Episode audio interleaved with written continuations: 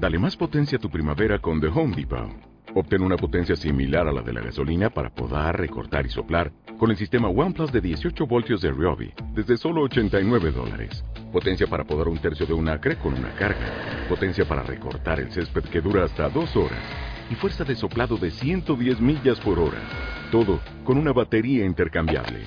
Llévate el sistema inalámbrico OnePlus de 18 voltios de Ryobi. Solo en The Home Depot. Haces más. Logras más.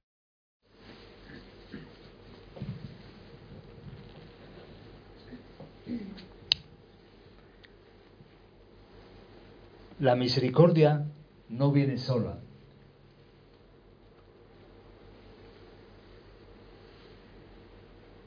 Es cuando la misericordia entra en acción que nos lleva al perdón y que trae consecuencias.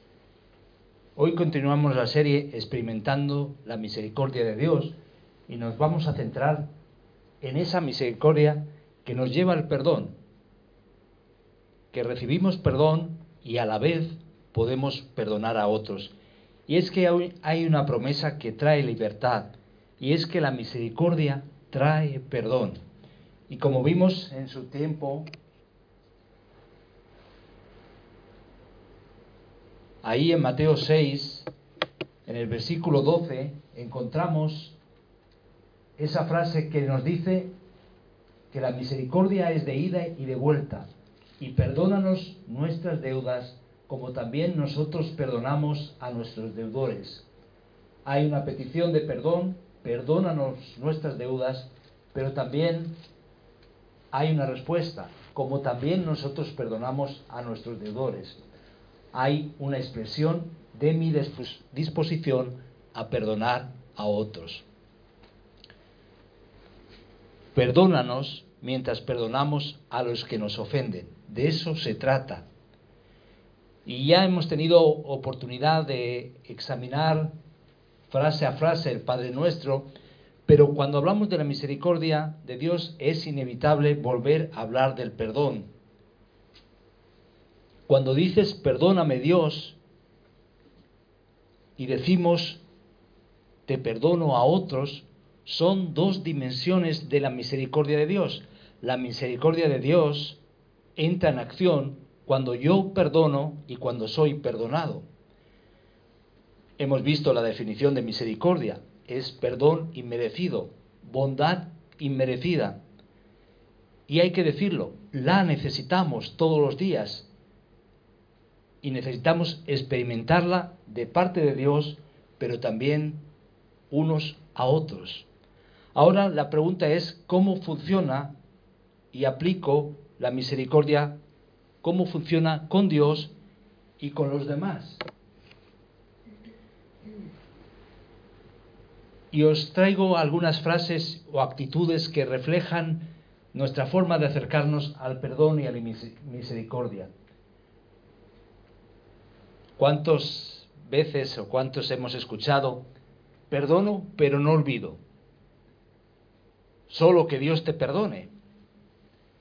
Yo no puedo perdonarte, que te perdone Dios. ¿Quién soy yo para perdonar? Eso no tiene perdón de Dios.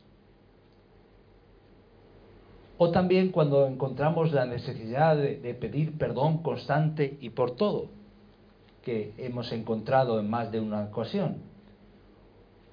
O la expresión no tengo nada que perdonarte. Es mejor pedir perdón que pedir permiso o borrón y cuenta nueva. Con todas esas frases nos damos cuenta que el perdón está a la orden del día, que es una necesidad y que no siempre es bien entendida. Y por eso vemos la parte de Dios para después ver nuestra parte. La misericordia significa, significa que Dios está dispuesto a perdonar. Y eso es importante. Dios está dispuesto a perdonar. Son las mejores noticias. Habla de un nuevo comienzo y una oportunidad. Y nos habla, como hemos dicho hoy, de libertad total.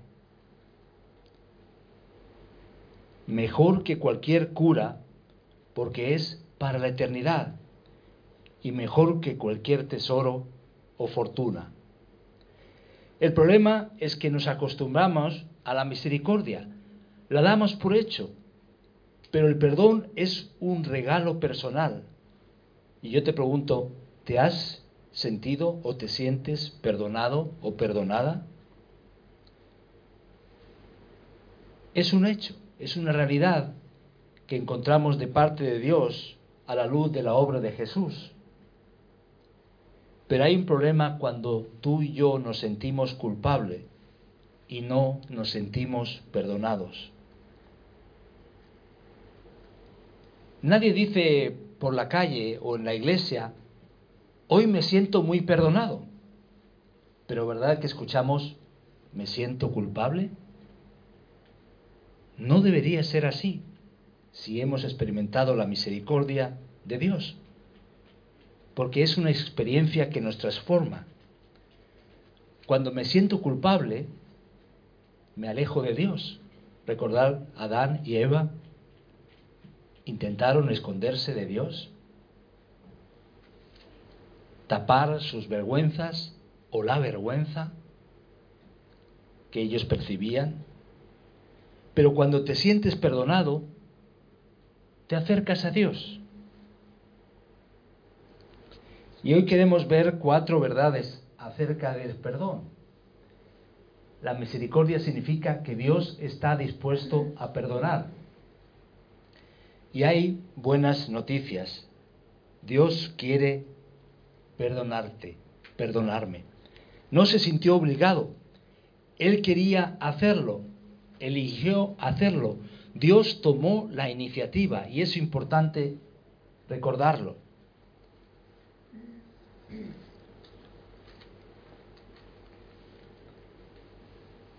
Enemías 9:17 dice, pero tú eres Dios que perdonas, clemente y piadoso, tardo para la ira y grande misericordia, porque no los abandonaste. Y en Miqueas, como leemos aquí, dice, ¿qué Dios como tú que perdona la maldad y olvida el pecado del remanente de su heredad? No retuvo para siempre su enojo porque se deleita, se deleita en misericordia. Piensa en lo que te deleita. A Dios le deleita, disfruta restaurando personas, restaurando la creación y mostrando misericordia y perdón. Y vemos el carácter de Dios tanto en el Antiguo como en el Nuevo Testamento reflejado. Así que Dios quiere perdonarme, Dios quiere perdonarte. Empezamos con buenas noticias. Pero encontramos los apellidos de ese perdón. Dios me perdona gratuitamente. Romanos 3, 23 y 24 dice, por cuanto todos pecaron y están separados, destituidos de la gloria de Dios no alcanzaron el ideal de santidad de Dios, siendo justificados gratuitamente por su gracia, mediante la redención que es en Cristo Jesús. No podemos pagar, pero Él lo pagó. No lo podemos merecer, pero le costó la muerte, le costó la vida y es un regalo para nosotros es nuestra necesidad. Necesitamos el perdón urgentemente y Él nos lo ofrece gratuitamente. Es un don maravilloso. Ahora pensemos, ¿qué nos impide recibir el perdón? Bueno, en primer lugar, no creerlo, no creer que podemos ser perdonados, pero también sentir que no lo merecemos la verdad es que los que están a nuestro alrededor no son tan majos como pensamos. Todos tenemos nuestras luchas en la vida, pero el perdón de Dios es abarcador. Nadie lo merece. Es un regalo. Debes aceptarlo confiando en Jesucristo, en su regalo, dando su vida por ti y por mí. Es un regalo que te libera. En Colosenses 1.14 dice, en quien tenemos redención por su sangre. Él pagó el precio de nuestro rescate. En quien tenemos redención por su sangre, el perdón de pecados. Es un regalo. Disfrutas, te deleitas en tu perdón y en la libertad que Dios te ofrece. Ya no somos juzgados por Dios y por otros. Deja la vergüenza para siempre. Él pagó para siempre. El Señor nos dice, deja la carga. Y ahí es donde la vergüenza, la culpa y el temor son sustituidos por paz, gracia y amor. Esa es la libertad que tenemos que disfrutar. Pero no solo el perdón es gratuito. Dios te perdona inmediatamente. No espera, porque ya murió por ti, ya hizo la obra por ti.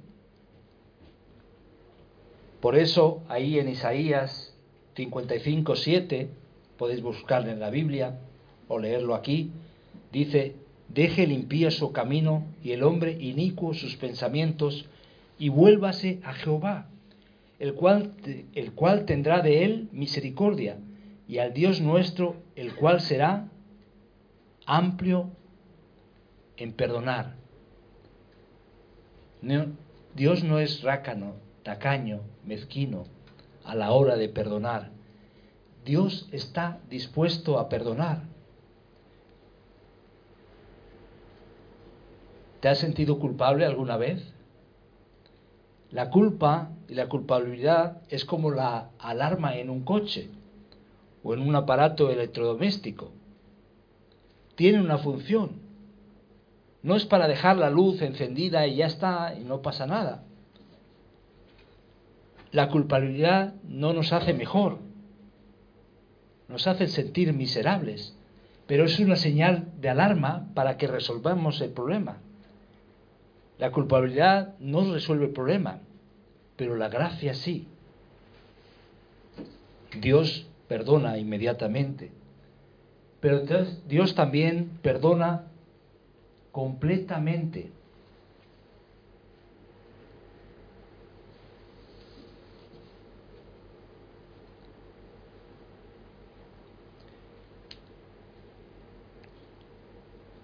Colosenses 2, 13 y 14 dice, antes de recibir esa circuncisión, ustedes estaban muertos en sus pecados. Sin embargo, Dios nos dio vida en unión con Cristo al perdonarnos todos los pecados y anular la deuda que teníamos pendiente por los requisitos de la ley. Él anuló esa deuda que nos era adversa clavándola en la cruz. Un perdón completo un perdón total, una deuda cancelada totalmente. Y por eso la frase consumado es, que implica una obra terminada. Miqueas 7, 19 dice, Él volverá a tener misericordia de nosotros, sepultará nuestras iniquidades y echará en lo profundo del mar todos nuestros pecados.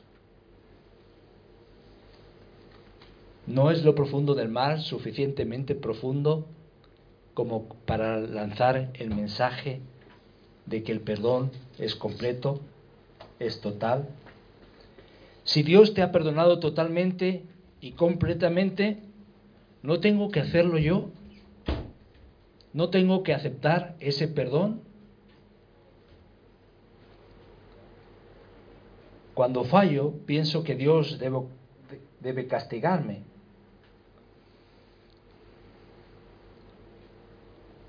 Y esa percepción me aleja. Pero cuando me doy cuenta de cómo es la misericordia de Dios y cómo obra la misericordia de Dios, eso me lleva a experimentar el perdón la libertad y acercarme. Sentir que está mal es correcto, pero hay que dar un paso, porque no estamos hablando solo de justicia, sino estamos hablando de perdón, y es lo que Dios hace. Santiago 2.13 dice, porque juicios y misericordias hará con aquel que no hiciere misericordia, y la misericordia triunfa sobre el juicio. Siente por un momento su perdón,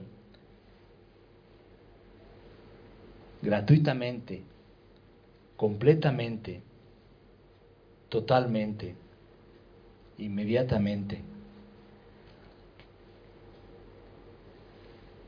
hemos visto lo que significa la misericordia pensando en nuestra relación con Dios y el perdón que Él nos ofrece. Pero la misericordia significa que yo estoy dispuesto a perdonar a otros. Y eso es lo que leímos ahí en Mateo 6, en el Padre, Padre Nuestro y en esa parte del perdón. La misericordia la recibo, pero también la doy. Si yo experimento la misericordia de Dios, no es para quedármela, es para compartirla.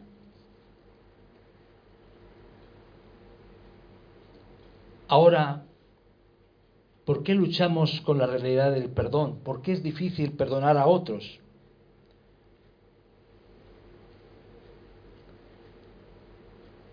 Si no has sido perdonado, no puedes dar lo que no tienes. o puedes no sentirte perdonado y es por eso que no perdonas. Y también hay un malentendido en cuanto a lo que es y no es perdón. Y ya hemos hablado de eso en alguna ocasión. Piensa por un momento si lo siguiente es verdadero o falso. No me lo digas, simplemente lo piensas o lo piénsalo. Una persona no debe ser perdonada hasta que él o ella lo pide.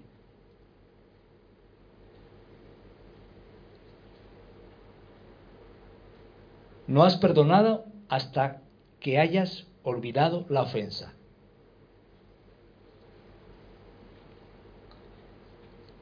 Perdonar incluye minimizar la ofensa y el dolor causado. Hacerlo más pequeñito. Perdonar incluye restaurar la confianza y restaurar la relación. Cuando veo a alguien herido, es mi deber perdonar al ofensor.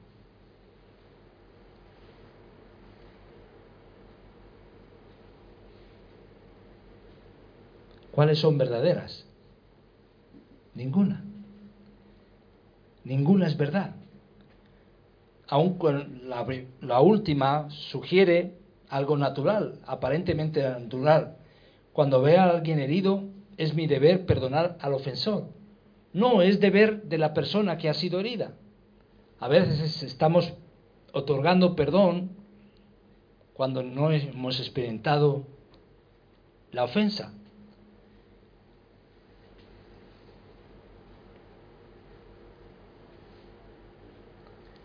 Por, eso vamos a clarificar lo que la Biblia enseña en cuanto al perdón. Y la misericordia significa que yo estoy dispuesto a perdonar a otros. Y lo primero que encontramos es que el perdón no es condicional. No tiene que ver con merecer o decir. Por eso no entra la ecuación no perdono porque la otra persona no se lo merece.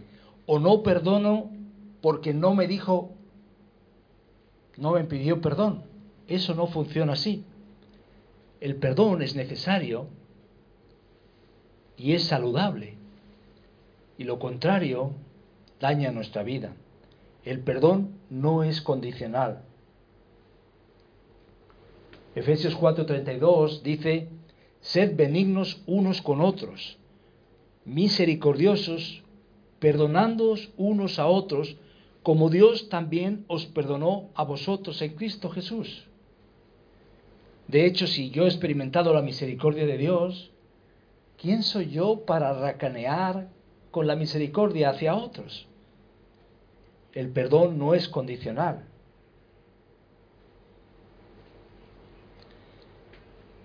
Pero eso, hay que decirlo, es difícil si te hieren y si hieren a una persona querida, a una hermana del sangre.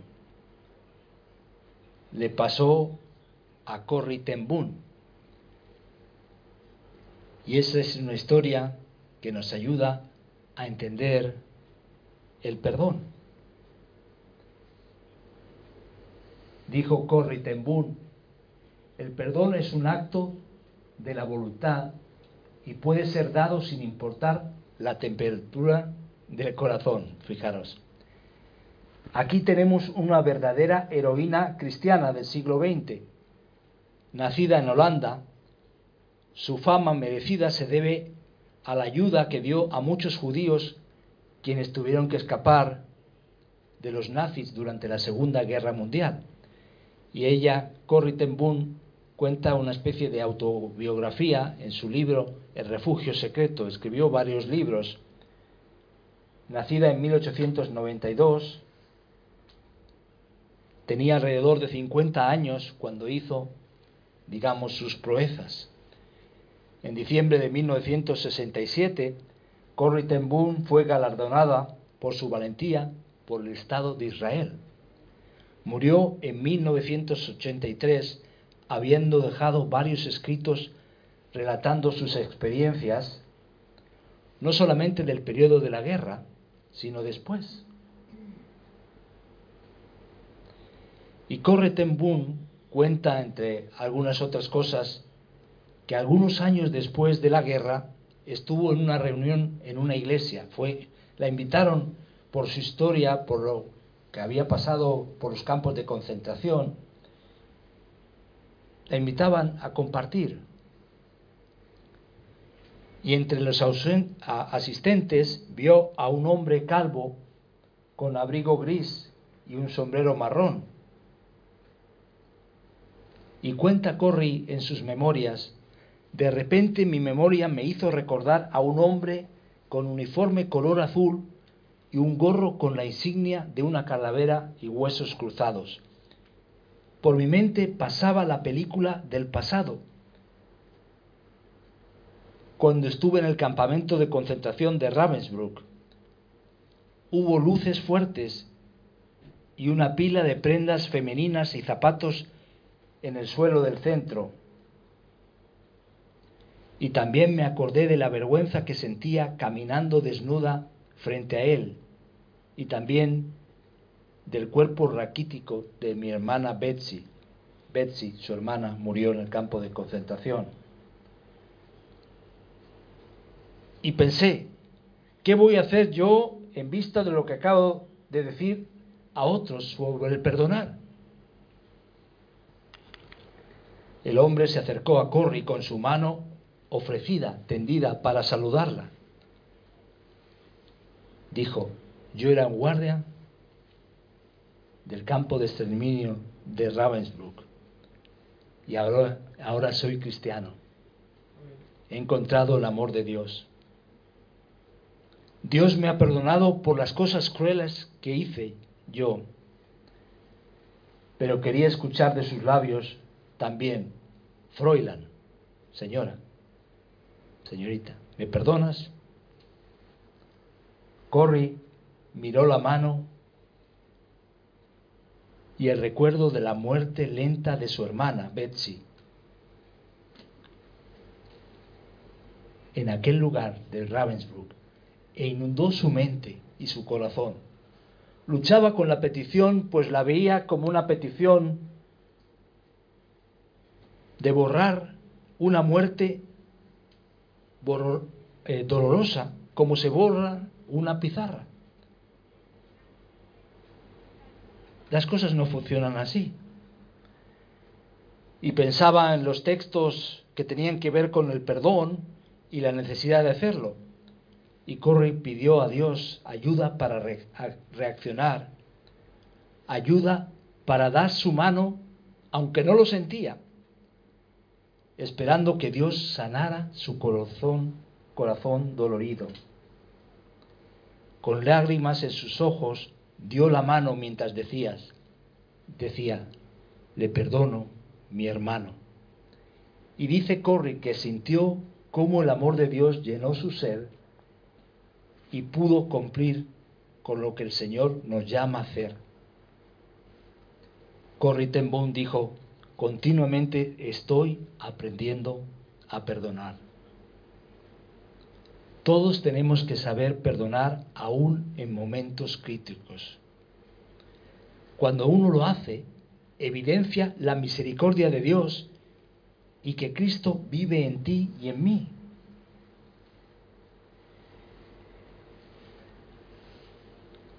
A veces nos sentimos culpables y todos luchamos con el perdón. Ahora, la, la culpabilidad no es el motivador principal a la hora del perdón. Mirar a Dios y a su fuerza y su fortaleza y poder, no importa lo que sea, eso sí nos ayuda. Necesitamos el poder de Dios para ejercer ese perdón incondicional. Y aquí tengo algunas frases de Corrie ten Boom. Si miras al mundo, te estresarás. Si miras dentro de él, te deprimirás. Si miras a Dios, descansarás. Y hay un versículo para cada una de estas frases. Éxodo 33, 14. Y él dijo, mi presencia irá contigo y te daré descanso. Otra frase, sujeta las cosas sin apretar mucho las manos. De otra forma, te dolerá cuando Dios te abra los dedos. Hebreos 12.1. Por tanto, nosotros también, teniendo en derredor nuestra tan grande nube de testigos, despojémonos de todo peso del pecado que nos asedia y corramos con paciencia la carrera que tenemos por delante. Hay mucho para rumiar ahí. El perdón es un acto de la voluntad y puede ser dado sin importar la temperatura del corazón, ya lo hemos escuchado. Porque si perdonáis a los hombres sus ofensas, os perdonará también a vosotros vuestro Padre Celestial. ¿Y qué me decís? Nunca podré entender que Cristo es todo lo que necesitas hasta que Cristo sea todo lo que tienes. Y ahí es donde vemos Filipenses 4:19. Mi Dios pues suplirá todo lo que os falta conforme a sus riquezas en gloria.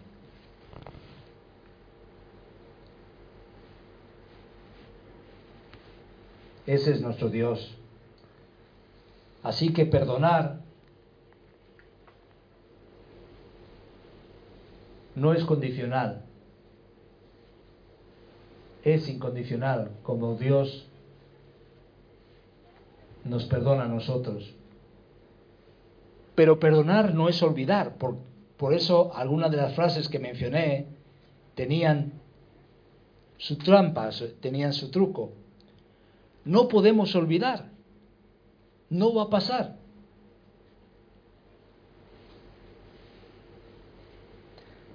Muchas veces decimos, yo no puedo perdonar porque no puedo olvidar. Pero no se trata de olvidar. Fijaros lo que dice 2 de Timoteo 4, 14 y 15.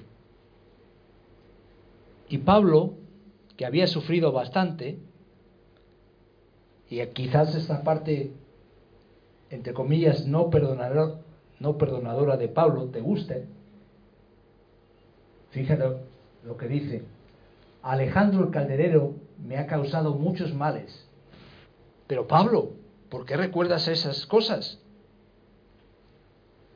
el Señor le pague conforme a sus hechos. Pero Pablo, guárdate tú también de él, pues en gran manera se ha puesto a nuestras palabras. ¿Pablo está olvidando? No. Este es el apóstol que dice perdona y recuerda a Alejandro de esta manera. Como digo, este es el Pablo fácil, el Pablo fácil de identificarse con él. Que perdone no significa que olvide. Lo que ocurre es que he dejado el problema en manos de Dios. En 1994 hubo un terrible genocidio en Ruanda. Más de un millón de personas fueron masacradas, asesinadas. Y hubo un proceso de restauración de muchos cristianos que eligieron perdonar y reconstruyeron, aunque no significa olvidar. Y cada abril recuerdan lo que pasó en Ruanda. Aquel año 1994, aquel genocidio. Cada abril lo recuerdan. Y no hay bodas en ese mes. Pero muchos de ellos han aprendido a perdonar. La clave es perdonar. Dios sanará nuestros recuerdos. Elige perdonar.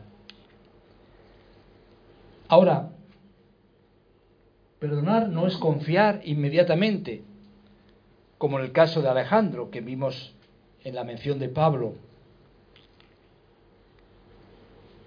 ¿Recordáis a Jesús cocinando el desayuno para Pedro?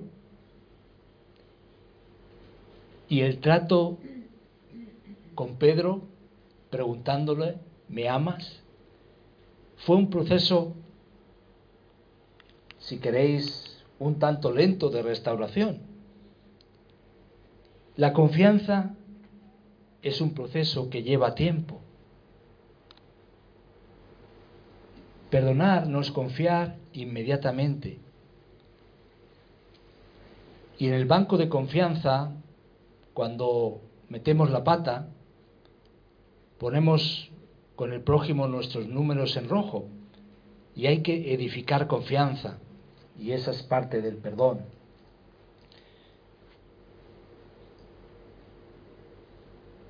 Pero ¿qué significa perdonar? Perdonar consiste en dejar la ofensa y el ofensor en manos de Dios. Es liberar o dejar la situación en manos de Dios totalmente. La falta de perdón te llevará a donde no quieres ir. Destruye parejas, destruye iglesias, carreras, familias. Cuando dejamos que la amargura penetre, nos amargamos y nos distanciamos de Dios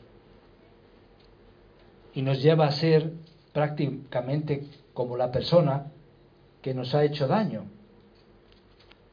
Pero el perdón tiene el sentido de regalo y liberación. Ambos son ciertos. Es un regalo y es una liberación. El perdón da libertad en todas las áreas y da libertad a otros, a los miembros de nuestra familia, cuando hay un perdón verdadero. Es el tremendo poder del perdón. Hace algunos años, en una iglesia en Carolina del Sur, un joven entró en una reunión de estudio bíblico y mató a nueve personas.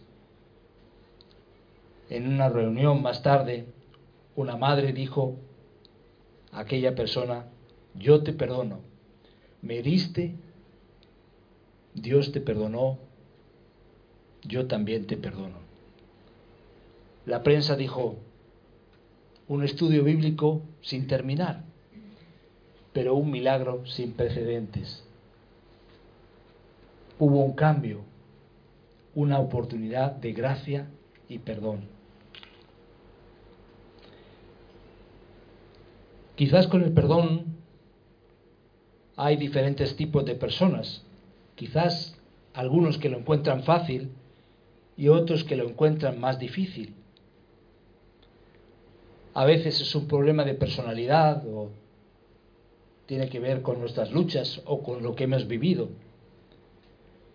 Pero recordar, el perdón no es lo que tú haces o das, sino lo que Dios hace y lo que tú y yo compartimos. Eso es el perdón. soportándoos unos a otros y perdonándoos unos a otros, si alguno tuviere queja contra otro, de la manera que Cristo os perdonó, así también hacedlo vosotros. Van juntos. Solo cuando Dios sé que Dios me perdona, solo cuando sé que Dios me perdona, puedo perdonar. ¿Por qué no oramos? Y le das gracias al Señor por su perdón, por su perdón inmediato, total, abarcador, por su misericordia, el momento de creer al Señor. Dile, gracias por perdonarme, Señor. Ayúdame a deleitarme en tu perdón, como tú te deleitas en el perdón. Señor, necesito perdonar. No lo voy a olvidar, pero sí por tu gracia y por tu poder no va a ser la ofensa obstáculo para avanzar. Lo dejo en tus manos. Libero mi carga en tus manos. Estoy dispuesto. Muéstrame el camino. Estoy agradecido por Jesús y por la cruz. Sí, Señor, venimos delante de ti, reconociendo la necesidad del perdón. Gracias por el perdón de tu persona hacia nosotros. Y gracias por el perdón, el perdón tan liberador que podemos compartir con otros. Ayúdanos a ser una comunidad de perdón, de restauración. Ayúdanos a celebrar tu perdón y el perdón unos con otros, porque hemos experimentado y saboreado de primera mano tu gracia. En el nombre de Jesús. Amén.